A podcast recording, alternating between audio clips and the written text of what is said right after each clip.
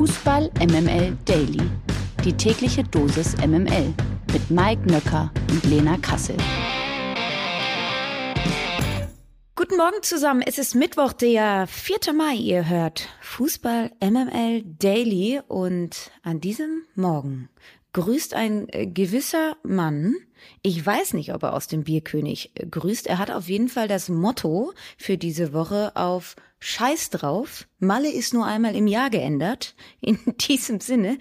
Hallo Mike, wie geht's denn so? Ich traue mich Jetzt gar nicht Malle zu Mike. fragen. Malle Guten Mike. Morgen.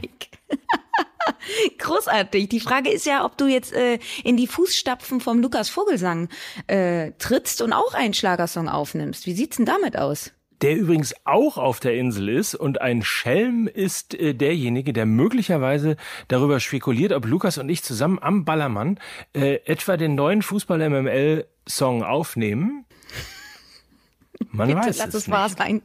Bitte lass es einfach wahr sein. Alternativ, Lukas und ich äh, am Ballermann, wir sind es vielleicht. Alternativ habe ich für dich persönlich auch den Vorschlag, auf jeden Fall einen Song herauszubringen mit dem Titel Nöcker dir ein. Nöcker dir einen. Ach Gott. MML International. Seit gestern Abend wissen wir nun, wer auf jeden Fall am 28. Mai in Paris im Champions League Finale spielen wird, nämlich Villarreal ist es nicht. Die haben gegen Liverpool gespielt und ähm, es war das Halbfinal-Rückspiel am gestrigen Abend. Äh, Lena hatte Spätschicht. Eigentlich haben wir beide Spätschicht gehabt. Wir haben beide das Spiel äh, gesehen. Aber erzähl mal, ähm, wer sich Hoffnungen auf den Titel machen darf, das sind die Reds. Das sind die Reds und lange sah es gar nicht so danach aus, denn es gab zwei sehr, sehr unterschiedliche Halbzeiten und nach der ersten Halbzeit hätte man denken können, dass das gelbe U-Boot im Champions League Finale steht, denn sie haben eine sagenhafte erste Halbzeit äh, gespielt, so will ich sagen. Liverpool war extrem überrascht von der hohen Pressinglinie von Villarreal. Ich glaube, ich habe es ja gestern im Daily auch gesagt. Entweder sie wählen halt diesen etwas abwartenden Ansatz und lauern eher auf Konter oder sie gehen halt komplett vorne drauf und überrumpeln die Liverpooler. Sie haben diesen zweiten Ansatz gewählt und Unai Emery hat es ja auch vorher angekündigt und hat gesagt, dass sie ein wenig anders rangehen wollen als im Hinspiel und der Plan ist zumindest in der ersten Halbzeit vollends aufgegangen. Sie haben sehr mutig gespielt. Sie haben eben Liverpool überrumpelt, waren körperlich total da und hatten eben das Momentum auf ihrer Seite. Zur zweiten Hälfte hat dann Klopp Luis Diaz äh, gebracht. Der hat mit seinem Tempo, mit seinen 1 gegen 1 Qualitäten das Spiel wieder zum Liverpooler Spiel gemacht, weil sie eben enorme Dominanz ausgestrahlt haben mit seiner Einwechslung. Und äh, seine Einwechslung hat eben dieses Spiel verändert. Er hat ja dann auch dieses entscheidende 2 zu 2 gemacht, wo dann auch ähm, die Köpfe der Spanier weitestgehend runtergegangen äh, sind. Ähm, ja, und man muss auch einfach dazu sagen, dass die erste Halbzeit Villarreal total viel Energie gefressen hat. Sie sind enormes Tempo gegangen und haben sich dann eben in dieser zweiten Hälfte sehr viele Verschnaufpausen geben müssen, weil sie eben so K.O. waren. Und das hat Liverpool eiskalt ausgenutzt an dieser Stelle. Trotzdem nochmal wirklich Chapeau, Chapeau, Chapeau ähm, an Villarreal. Sie haben ganz, ganz unterschiedliche Ansätze in dieser Champions League-Saison gewählt. Mal total mutig im Pressing, mal mit dominantem Ballbesitz, mal mit äh, Konterfußball. Das hat mich wirklich zutiefst beeindruckt. Deshalb wirklich nochmal Props an dieser Stelle auch an Una Emery. Ein wirklich sehr, sehr guter Trainer. Kannst du mir eigentlich erklären, also ich meine, mir äh, als Laien ist auch aufgefallen, dass dieser Wechsel in der Halbzeit von Diaz, beziehungsweise Jota ist runtergegangen, Diaz ist reingekommen, ähm, dass das komplettes Spiel von Liverpool verändert hat. Du hast gerade von, von Tempo und Geschwindigkeit gesprochen. Kannst du versuchen, ein bisschen zu erklären, was genau da passiert ist, warum das so der absolute und für jeden sichtbaren Gamechanger gewesen ist? Naja, also man muss es auf jeden Fall auch im Zusammenhang sehen, dass sie, dass die Liverpooler auch ähm, ein höheres Pressing dann in der zweiten Halbzeit gespielt haben. Also ähm, eben ein Luis Diaz auch höher positioniert haben als noch ein Jota und er eben seinen Verteidiger gebunden hat. Das heißt, ähm, Villarreal hatte gar nicht mehr diese Entlastungsmomente nach vorne, weil eben die Liverpooler sehr hoch standen, den Spielaufbau komplett unterdrückt haben von den Spaniern und ein Luis Diaz eben immer seine Verteidiger gebunden hat, so dass sie eben nicht mit nach vorne gehen konnten. Und ähm, das meinte ich eben mit Dominanz im gegnerischen Drittel. Das hat in der ersten Halbzeit komplett gefehlt. Da haben die Liverpooler eben ihr Spiel nicht auf den Platz bringen können.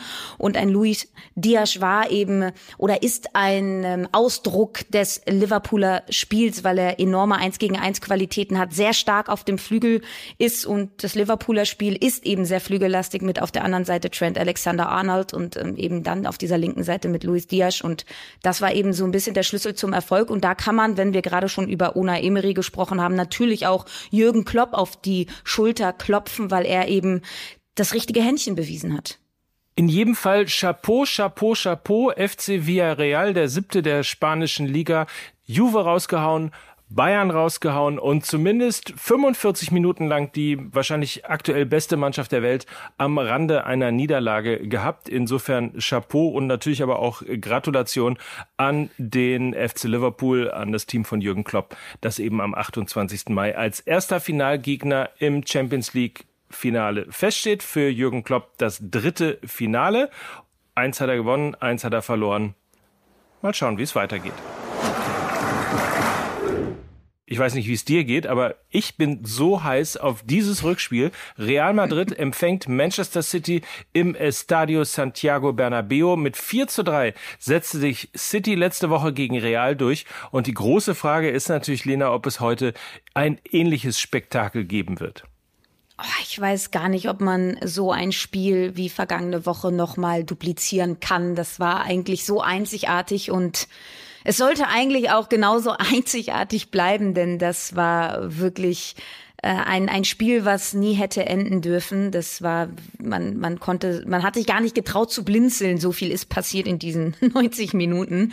Und natürlich würde ich es mir wünschen, dass es ähnlich spektakulär werden wird. Aber ich, ach, ich weiß nicht, ähm, David Alaba fällt bei den Madrilenen aus. Das ist ein ganz, ganz herber Verlust, äh, wenn wir sowieso darüber sprechen müssen, dass die Schwachstelle bei Real Madrid definitiv die Defensive ist und David Alaba eben noch der eine Spieler in dieser letzten Kette war, der das Ganze zusammengehalten hat, der seinen Partner in der Innenverteidigung, Eder Militao, auch immer ein Stück weit nach oben gezogen hat. Dann haben wir da Dani Cavajal, ein, ja, ja, ein Routinier, aber ein alter Spieler. Nacho wird vermutlich wirklich dann David Alabas Position übernehmen und auf der linken Seite dann Ferland Mendy. Also das ist nicht so königlich wie, sage ich mal, die Doppelspitze mit Benzema und Vinicius Junior.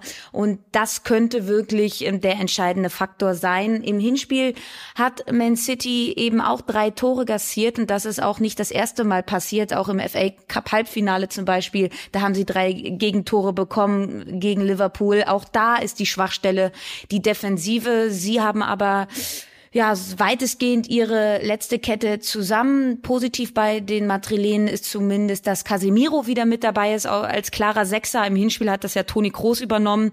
Der kann eben nochmal so eine kämpferische Note mit reinbringen, was sehr, sehr wichtig sein wird jetzt in diesem Rückspiel heute Abend. Und natürlich der Faktor Bernabeo. Ja, du hast es angesprochen. Dieses Stadion kann auch Spiele gewinnen und trotzdem glaube ich, Jetzt mal unabhängig davon, ähm, wie das dann tatsächlich heute Abend aussieht, ich bin kein Orakel, aber durch den Ausfall von David Alaba äh, ist Real Madrid schon wirklich sehr, sehr, sehr geschwächt. Zudem haben sie vielleicht einen kleinen Spannungsabfall durch diese erreichte Meisterschaft bekommen.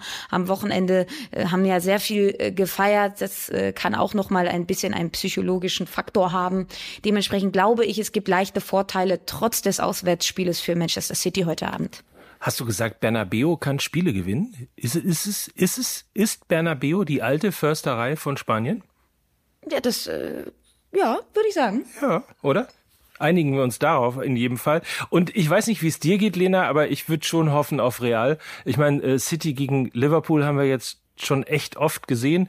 Wir sehen es gerade im Fernduell in der Premier League um die Meisterschaft. Wir haben es im Liga Cup Finale gesehen, im Halbfinale vom FA Cup. Ich finde, wir müssen es nicht auch noch in der Champions League sehen.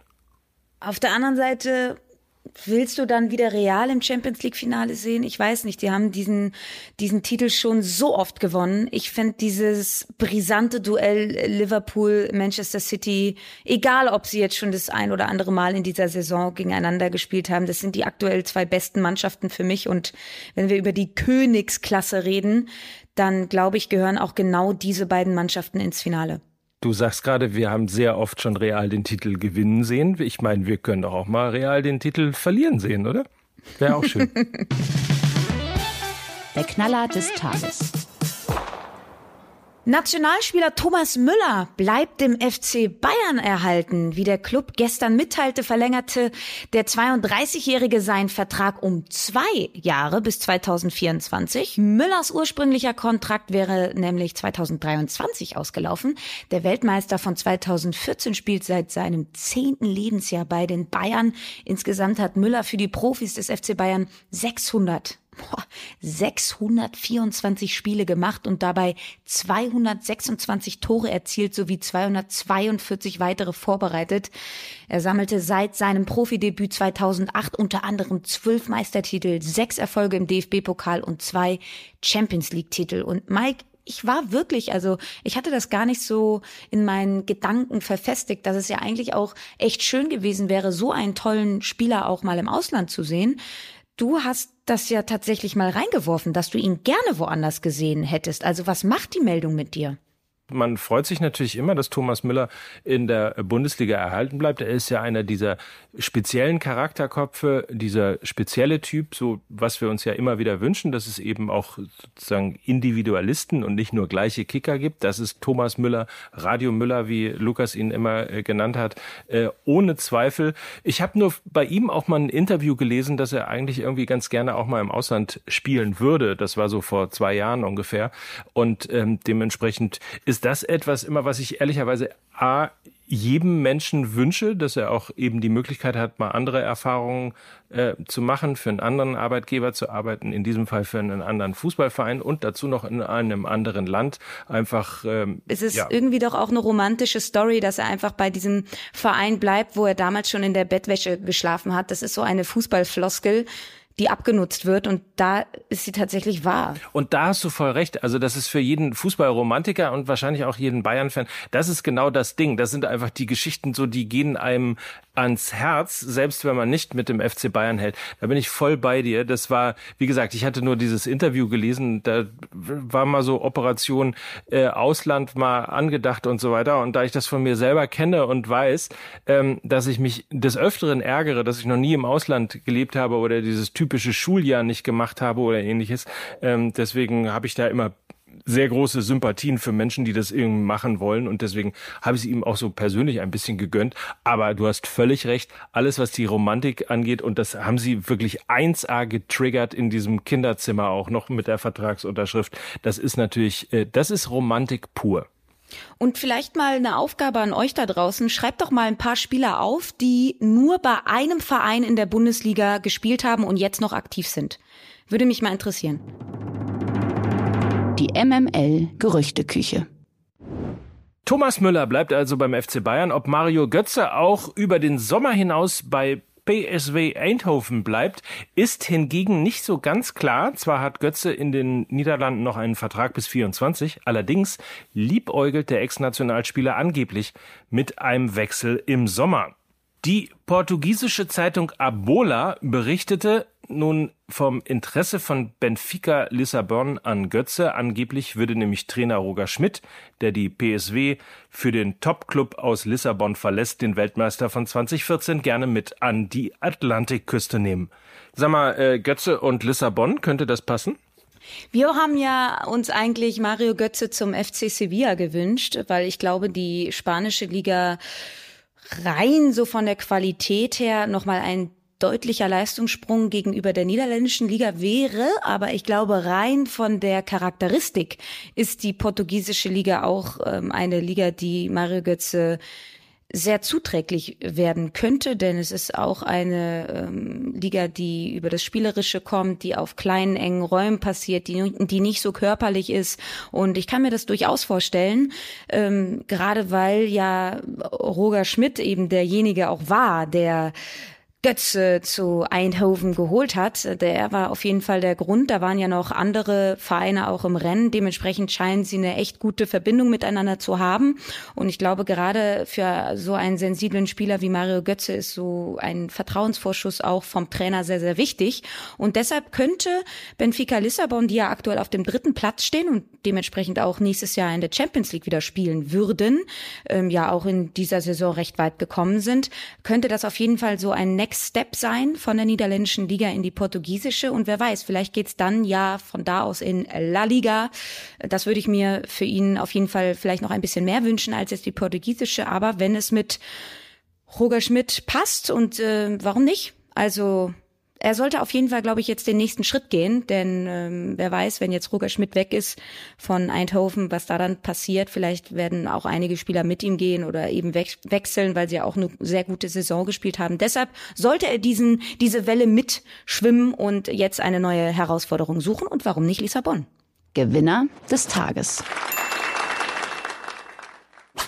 Guck mal, Lena, du hast gerade noch gefragt, welcher Spieler eigentlich bei der Nachricht von Thomas Müller und der Vertragsverlängerung die ganze Zeit bei einem Verein gespielt hat und hast die Hörer und die Hörerinnen darum gebeten, Einsendungen zu schicken. Lies doch mal äh, diese Nachricht hier vor.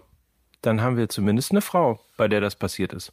Ja, und diese Frau heißt Jennifer Zietz. 17 Jahre lang spielte Jennifer Zietz für Turbine Potsdam im Erwachsenenbereich, schnürte sie für keinen anderen Verein ihre Schuhe. Dafür wurde die 15-fache deutsche Nationalspielerin jetzt von Athletic Bilbao mit dem One Club Women Award 2022 ausgezeichnet. Den Award vergibt der Verein äh, Athletic Bilbao jedes Jahr an Spielerinnen und Spieler, die ihre gesamte Profikarriere einem einzigen Verein treu geblieben sind. Der Hintergrund ist Bilbaos eigene Philosophie. Der Verein aus dem Baskenland hat sich selbst dazu verpflichtet, nur Menschen in den Club aufzunehmen, die in dieser Region aufgewachsen sind, ausgebildet worden oder eine andere Verbindung zu ihr haben und setzt dies seit 1912 konsequent um. Der Award ist für Spielerinnen und Spieler gedacht, die eine ähnliche Verbindung zu ihrem Verein haben. Auf der Liste der Titelträgerinnen ist sie in prominenter Gesellschaft. Vor ihr erhielten diesen die ehemalige schwedische Nationalspielerin Malin Moström und Pia Wunderlich. Die Titelsammlung ist damit für sie selbst unerwartet noch einmal größer geworden. Im Jahr 2019 wurde sie ohne Einsatz im deutschen Nationalteam Europameisterin. Mit Potsdam erlebte sie eine erfolgreiche Ära, wurde sechsmal deutsche Meisterin und dreimal DFB-Pokalsiegerin. Und was ist das bitte, lieber Mike, für eine tolle Philosophie? Also Loyalität und Vereinstreue, das sind ja zwei Begriffe, die im modernen Profifußball eigentlich so gar nicht da reinpassen. Das stimmt. Bei sechsmal deutscher Meister, also in diesem Fall deutsche Meisterin, aber ich habe sofort den Song in den Ohren. Sechsmal deutscher Meister. Europapokalsieger.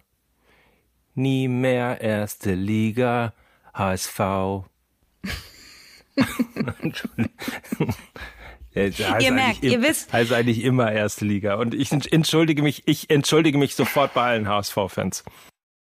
Ja, also ihr werdet merken, Mike Nücker hat sich auf der Ballermann-Bühne schon ein bisschen eingeölt. Seine Stimme ist äh, ein wenig rauchig gewesen in dieser Folge. Ihr werdet es mitbekommen haben. Wir beide entschuldigen uns dafür und wir dürfen uns auf die neue Single freuen von Malle Mike. Ich bin Malle Mike, so ist es.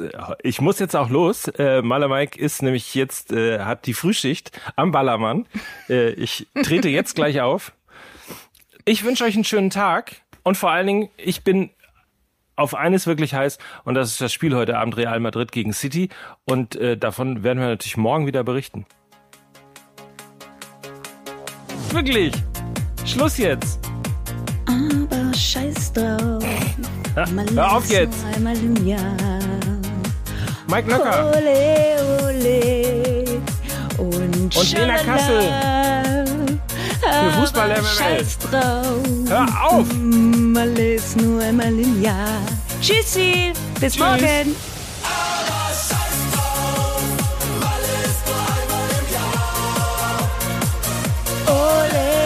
Geiles Lied, ganz ehrlich.